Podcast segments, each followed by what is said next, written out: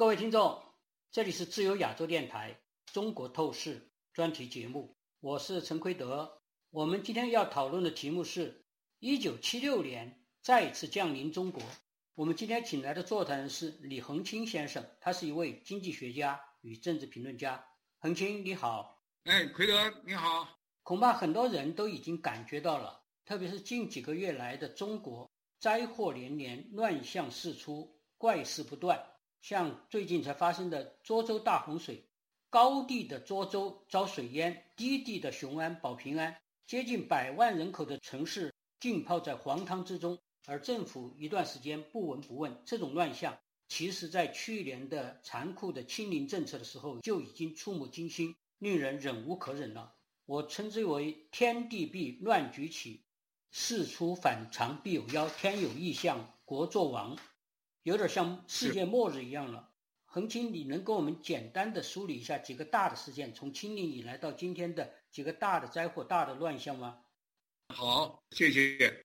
现在呢，从清零那时候开始啊，那清零呢本身这个三年的清零是是这个实际上呢真的是一个暴政啊，所以整个把这个中国大地呢就完全变成了一个大的监狱。到处都是隔离的地方、隔离的小区、隔离的市、隔离的县，所以呢，中国就是完全被跟封冻了一样，一个鬼城一样，这么大的一个十四亿人口的国家。另外呢，像这个二十大，去年呢开这个二十大呢，实际上中国在这之前呢，虽然在中共党内没有规定呢，这个党的最高领导人有任任期制，但是呢，在作为国家来说。是总统或者是这个国家主席是有任机制的，结果呢，没想到呢，习近平呢为了自己能够继续连任，甚至终身连任，不惜修改宪法，不惜最后被钉在历史的耻辱柱上，他也要修改宪法。在去年的这个二十大上呢，他成功的把几乎所有的跟自己不同调的人，要么是赶出去，要么是被压制住。最后让他们个个瑟瑟发抖，所以呢，他应该说黄袍加身。另外呢，哪里有压迫，哪里就有反抗嘛。中国民众呢，也是在忍无可忍的情况下，最后爆发了白纸运动。在去年的年底，是。所以呢，在这个年底的时候爆发白纸运动，而且在中国各地呢风起云涌。起这个原因呢是这个封领动态清零的这个风控，但实际上呢是当时的一个。一个偶然的事件，乌里乌鲁木齐的这个对这个火灾，把人锁在房子里头，为了动态清零，结果发生火灾了以后，这些人没有办法逃出来，激起了众怒，最后大家爆发出来白纸运动，然后接着白纸运动以后，突然呢，在政府一个在没有任何预警的情况下就放开了风控，结果出现了中国呢这个感染啊，就变成了一个常态化的。大面积的感染，而且呢，大面积的死亡，在这个时候，有很多的停尸房都没有地方，尸体都没有地方抬出这个家里，因为死在家里。另外呢，很多的老年人因为没有办法接种疫苗，或者是没有接种疫苗，结果呢，最后死了。死了以后呢，火葬场也排队都排不过来的去烧。但是在这个时候呢，中国政府呢，却继续呢，像原来一样呢，封锁消息。不公布到底有多少人染疫了，到底有多少人病亡了？没有，至今没有。另外一个呢，就是呃，去年的二月份开始啊，俄乌战争，俄罗斯侵略这个乌克兰，在这种情况下，中国呢就是与这个俄罗斯呢最后紧密的站在一起，最后呢无视公理，然后呢始终到今天为止都没有谴责一句这个俄罗斯是一个侵略的战争，而且呢他在通过互联网。通过他掌控的这些媒体，在不断的制造这些虚假的新闻和虚假的信息，为他与俄罗斯最后达成联盟一块儿呢，共同抗击美国和西方自由民主国家呢同盟，然后做未来的准备。然后更让人看的大跌眼镜儿的，在这段时间，这个外长刚刚上任几个月的外长，突然就消失了。到现在也没有生不见人，死不见尸，对吧？而且呢，他现在还贵为不仅是外长，而且还是贵为这个国务委员，所以到现在为止呢都没有。据说呢，他这个秦刚呢是这个习近平的亲信，但是这个亲信是坐火箭上来的，几个大的跳跃呢都没有花多长时间，也没有那么多的历练。但是呢，他迅速的又突然就消失在这个公共视野当中，所以 就让大家看到啊，习近平号称是这个天选之人、千年圣君，结果呢，他根本就是不识人、不善任，根本对他自己周围的宠臣啊都不了解，结果呢，就闹出了天大的笑话。就以此呢相对应的就是火箭军，这个火箭军的司令员、副司令员、政委几乎一锅端，而且还有一个副司令员呢在自己家里上吊自杀。呃，中共当局呢不敢说他是自杀，最后说他呢是因病故亡。而且这些高级官员啊，可全都是习近平任命、提拔任命的。结果呢，说这些人呢全都变成了一个信仰不坚定，呃，变成这个被腐败给打垮了。那你想谁会相信？对不对？是他建立起来的最重视的军种，要打台湾的。这些人都是他受的上将、中将，结果呢，现在变成这个样子。然后呢，就是这个刚才您提到的这个，这个前一段时间这个大水涿州，结果呢，涿州呢像这么一个地方，因为边上有几条大河，而且呢它地势并不低，结果呢，他为了保住比它地势低十米啊，海拔低十米的雄安。这个习近平钦定的这么一个地方，结果呢，就愣是要让他们把这个地方呢让出来，把这个涿州变成一个蓄洪区，结果一百万人最后变成流离失所，大面积的受灾，大面积的房屋倒塌，最后这个很多的农田的受灾，很多地方已经变成了绝收。哎呀，所以就是真的是乱象丛生，且现在党内呢也有很多的不同的声音在慢慢的在发酵。大家呢都说这是高级高级红低级黑，所以现在这个人民日报也在批评批评某些官员己身不正焉能正人，然后呢不能率先垂范，所以现在呢老百姓呢都解读这就是在批评习近平。当然人民日报不敢承认他是批评习近平，但是中国的事儿就是这样，天下的事儿到热议的时候。大家呢都是借古讽今、借外出口转内销的这种办法来挖苦讽刺当下的领导人，所以呢，习近平应该说，目前来说呢，真的是如坐针毡。而且他确实是那个所有的大灾害，他上任十年以来从来没有去过现场，而他的前任，不管是胡锦涛、温家宝啊，还是江泽民啊、朱镕基啊，他们都去过。如果出现了大的灾害，习近平一次都没去过。老百姓喜欢这种亲民秀嘛？对。你最起码作秀，你也应该去一趟。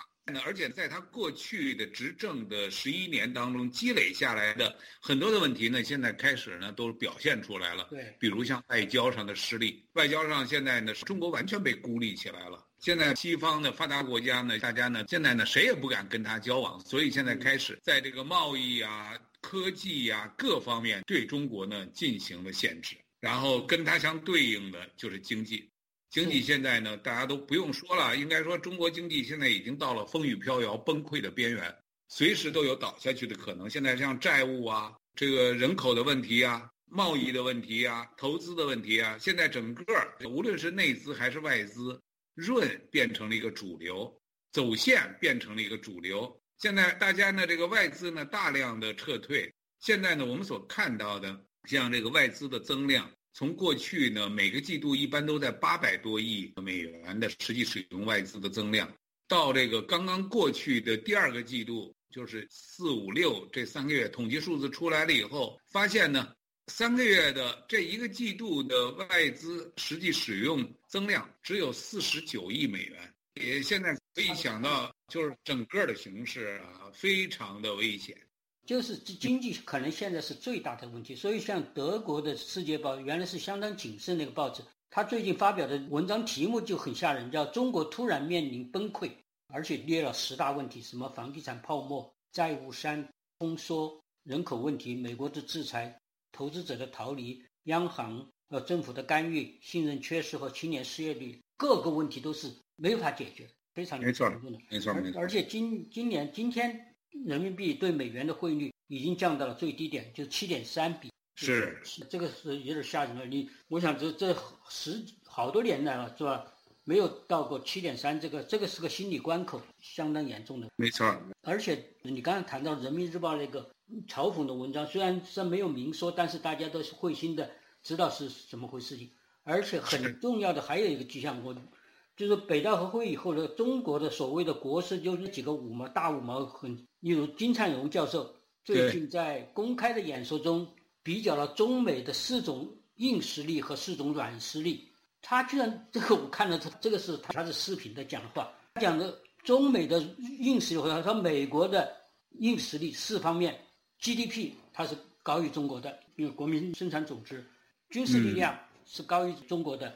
技术高精尖的技术是高于中国的，还有美元霸权，这是硬实力。美元霸权也是把中国人民币压得很死的。然后，软实力，他说美国有五十八个盟友，正式签约的盟友。我们中国说是有一个盟友，就是北朝鲜。嗯，你说这个北朝鲜起什么用？他说，然后这金灿荣是准备要跳船的，而且他说还有话语权。他说：“现在不管美国、西方、欧盟他们说什么，但是他们的话是全世界是大多数人相信的，而我们没有这个话语权。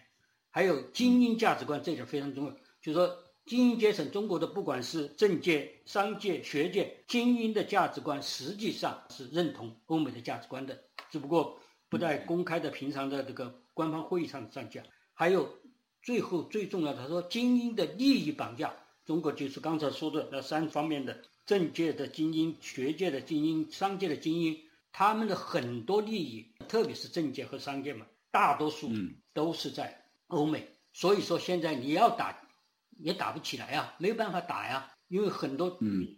所以我不知道金山勇他这个话和平常他说的是非常的不同啊，全盘的贬中国，和和褒褒奖美国，哎，这个东西很奇怪。他是听到了什么东西？这个是刚刚在开过北戴河会议之后视频发言，那个视频都可以找得到的，是这样一个东西。所以说，你说这这是怎么回事？情？所以我觉得是。对，我想是是不是感觉到了？他感觉到风向有点不对了。对，准备想跳船了。他说这很奇怪。这个金灿荣像回头，你应该跟他原来都认识的，对不对？在国内。我知道，的，夏明认得，因为他是国际政治系的，先在复旦国际政治系待过。是还是所谓的当时是武汉的高考状元吧？对他肯定是很聪明的。我听军涛说，他原来在军涛和子明他们所做项目的时候，他也在其中参与。人还是聪明的，你看。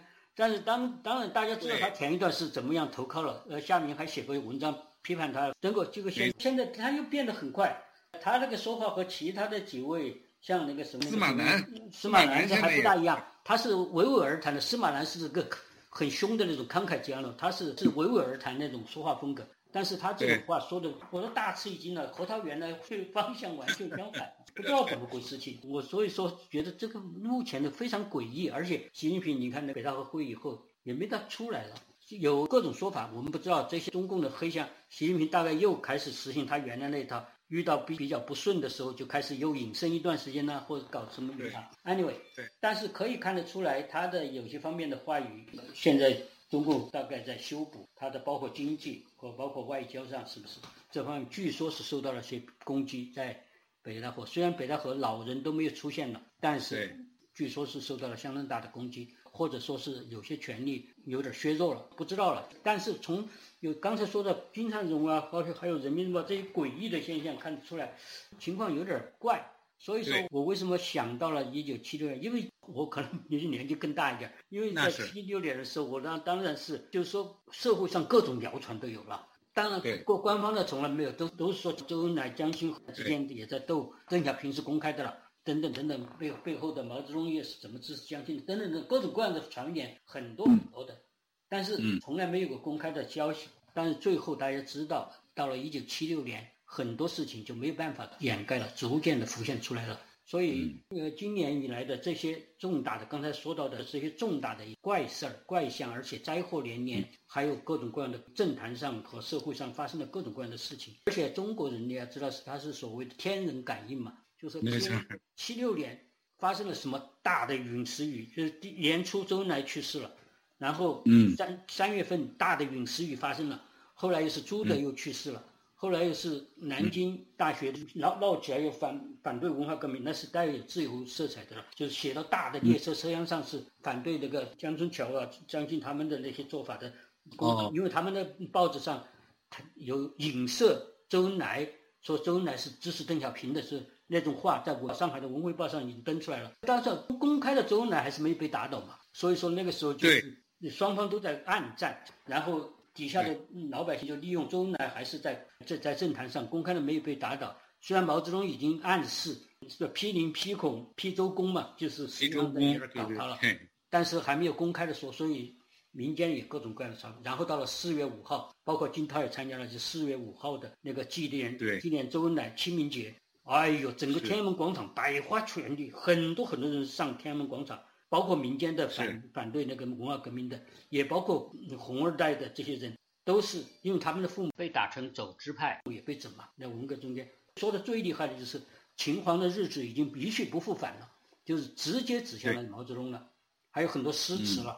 整个广场是百花滚滚，很多花圈，满地的花圈，然后很多纸条上就写满了诗词，很多矛头。首先公开的指向四人帮，暗中的就是像秦皇的时代已经一去不复返，这都直接的指向了毛泽东了。这是中国在一九四九年以后前所未有的公开的大规模的民意表达。月前的白纸运动就有点类似当年四五运动的那种劲头。一九七六年四月五号，当当天晚上就被镇压下去了。几十万民兵到广场镇压下去了，这是四四五运动，这称为第一次天安门运动，就是四五运动，是一九七六年四月五号，然后到了两天以后，四月七号，毛泽东就撤销了邓小平的一切职务，本来他已经是总参谋长啊、呃副总理啊等等，这邓小平已经在掌握实权了。四五运动之后，对。就被全部打倒了，然后朱德去世，七月二十八日，唐山发生七点八级，实际上不止七点八。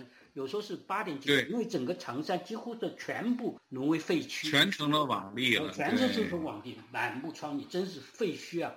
现在的官方公布的是二十几万，现在国际上的说的是二十四万到六十六万人死亡，这么大一个城市，哀鸿边死了这么多人，不得了的事情。这中国历史上大概是第二大的一次就地震，死亡人数。嗯，后来又发生发生了两三次，在四川东半，就是挨着藏区那边发生了几次强烈地震。这个在中国的民心上觉得觉得是要变天了。结果果然大地震发生一个多月以后，毛泽东九月九号就去世了，去世了。整个中国的历史完全大家知道就进入了所新时代了。当然是中间中间有个过程，但是大概就是一两年的过程。是十月六号，那个毛泽东的这个遗孀江青，还有王洪文、江春桥、杨文元。马上被叶剑英和华国锋、汪东兴他们逮捕了。对，毛泽东时代结束。七六年是什么事情都集中在这一年发生，而且遇到这么大的地震，所以中国人不得不相信过去的一套所谓的天人感应。说现在的状况啊，有些气氛上有些相像，当然也有些不同的地方，但是有些方面很相像，就是大的灾害，包括大瘟疫。大的这个洪水等等等等一切的大的灾祸，还有就是政坛上的怪事，刚才说的什么火箭军一锅端呢？这么重要的军种，一锅端现在说不出个道理来，不知道这些犯了什么事儿。呃，那个外外长突然失踪，现在不见踪影，等等等等等，所有这些状况表明，确实看起来我们不用是找找实证的材料，但是可以基本直觉的可以知道，肯定是内部有不同的声音，不同的力量。韦德啊，嗯，我正好有一个观察哈，就是最近在这个中国这个华语乐坛呐，嗯，就是在几个礼拜之前，哎，突然出了一首歌，就是刀郎的一首歌。刀郎这首歌全红的不得了。这个刀郎这首歌哈，嗯，出来了以后呢，结果呢，在社会当中就被广泛的传唱。因为呢，这个好多艺人，反正是历史上最多的，很很大很流行。结果呢，我去听也听不懂啊。对，然后慢慢搞懂了，搞懂了以后呢，实际上是他用《聊斋》当中的故事，对，他就是讲的说这个中国，说那个国家实际上罗刹国那个地方呢，就是黑白颠倒，是非不清，然后怎么啊，写了多少的黑白颠倒，是非不清，最后人不是人，鬼不是鬼。哎，《聊斋》里头，但是呢，这个时候呢，就有很多的解读啊，说这个有的人说啊，说这个是刀郎呢是反社会的、反体制的，有些人呢说，哎，刀郎呢本身就是体制内的人，他还是党员，他还是官员，他实际上这个是他们这个文艺界的人呢，在内部斗争，他是要是骂他们文艺界的歌手啊什么。我说呢，其实特别重要的是什么？其实无所谓刀郎的，他的真正的想法是什么，或者他寓意着什么？但是引起这么大的共鸣，大家使劲传唱，大家都觉得啊，这些人其实你说都想的那么懂吗？咱们这些人都看不懂，他就想那么懂吗？但是他至少想到一点，说这这个地儿啊，黑白颠倒，这个是非不分。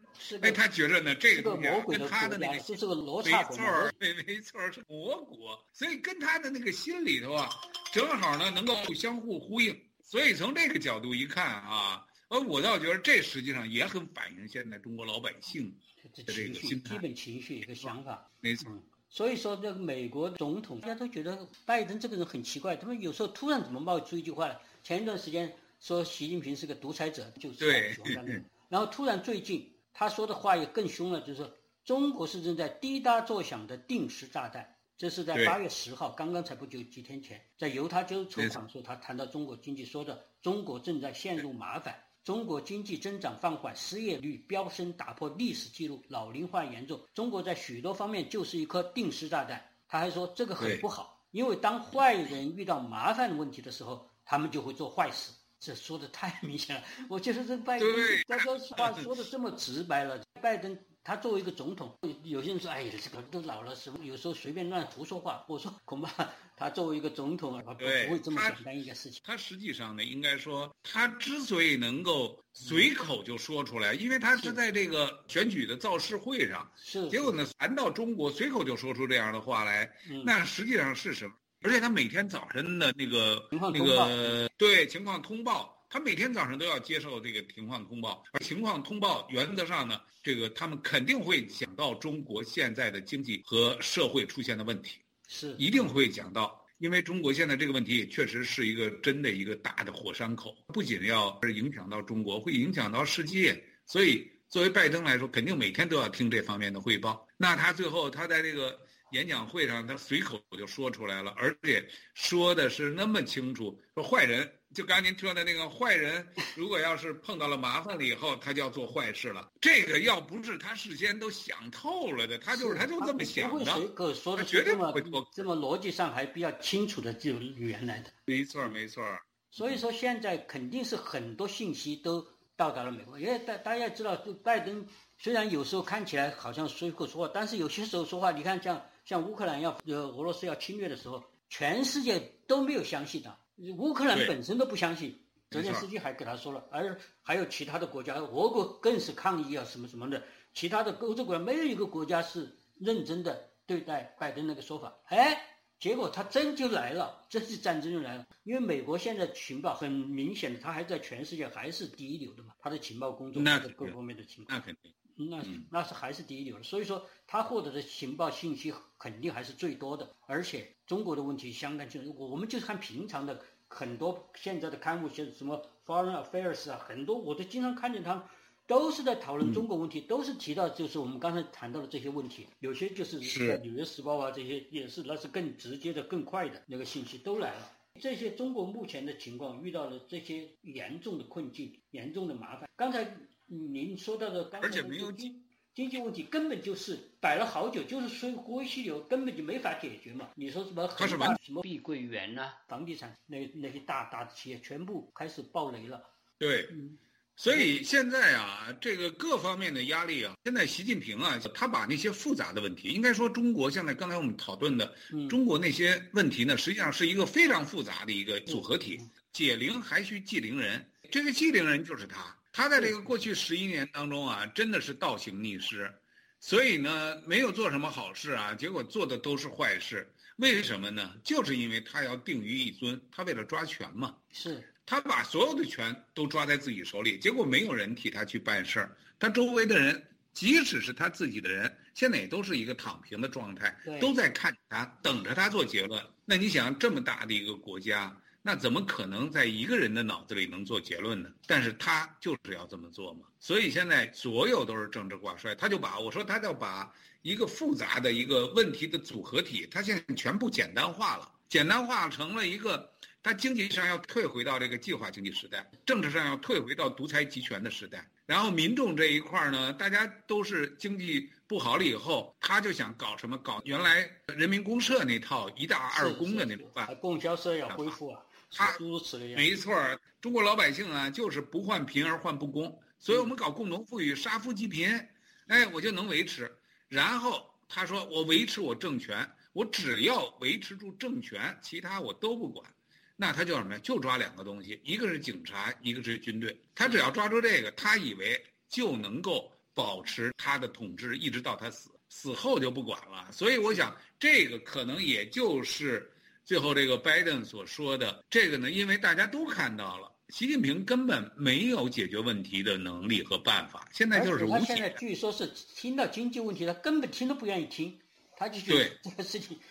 不管你们去做，你们去解决，而且他就说，你例如像举举个最简单的例子，就是刚才说到的那个人民币有不断的贬值啊，还有资金大量的外逃啊，这些事情你必须要有一个系统性的、根本性的变革。他现在换了一个行长，要但是解决不了啊，因为你这个外资撤走了，出口也减少了很多很多，美美元进不来，你这个再用美元塞进去，把那个人民币的的汇率再抬一下。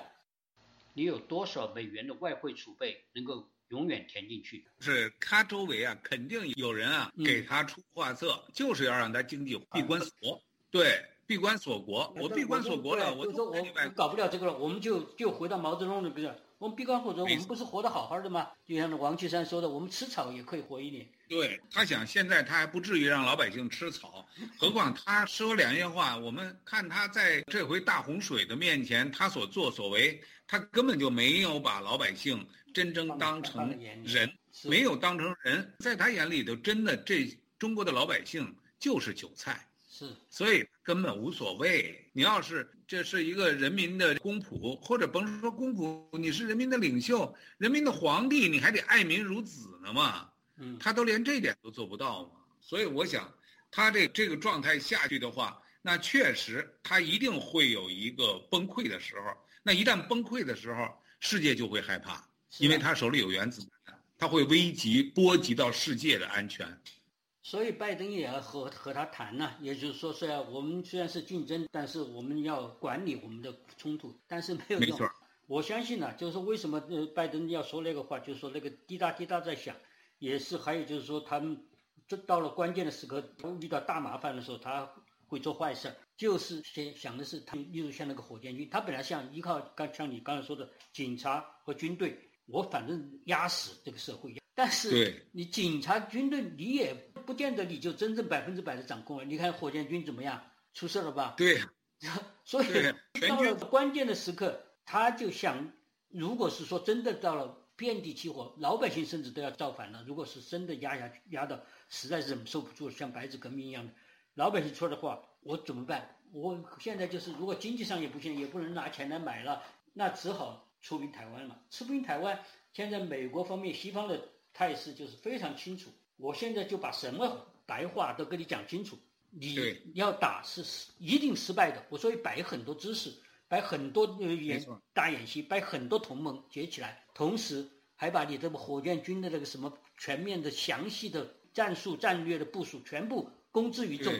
让你看到，你什么东西都掌握在我们手上，对你不你不敢打。现在双方博弈实际上是在做这种非常的最最底线的博弈了，就是实际上是这样一个状态。是是，防止他狗急跳墙啊！是，就是要给他讲清楚，你要铤而走险，一定是你自己首先灭亡。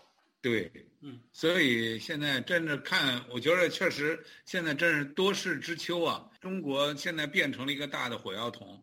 在西方世界收拾完了这个俄罗斯侵略乌克兰的这个战争之后，我想最后西方一定会全力以赴要解决中国的问题。现在都有点，你看，对对台湾原来原来买卖武器有点拖，因为他是要要制造要有个时间。现在总统的什么特三年期是可以马上运达台湾的，是害怕习近平搞那个时间差。如果是他觉得他现在还有点机会。台湾你还没有准备的这么充足的时候，要把这个都给他堵死。现在真的这个是作为世界来说，真的是不消停。但是实际上，全世界的人，我相信，包括习近平本人也意识到了，他实际上没有胜算，他这是在自掘坟墓。我想这一点，我们大家都要提高警惕。嗯，大家把这一点看得越来越清楚。习近平本身他受到的各方面的压力也会越来越大。拜登所谓的定时炸弹，暗示习近平有他的公台时间表。美国及其盟国的策略是向走投无路的习近平公开显示双方的力量对比悬殊，他若铤而走险，必将失败，从而灭了他的妄念，欲灭了战火。好的，好，我们今天就讨论到这里。谢谢李恒清先生，谢谢各位听众，再见。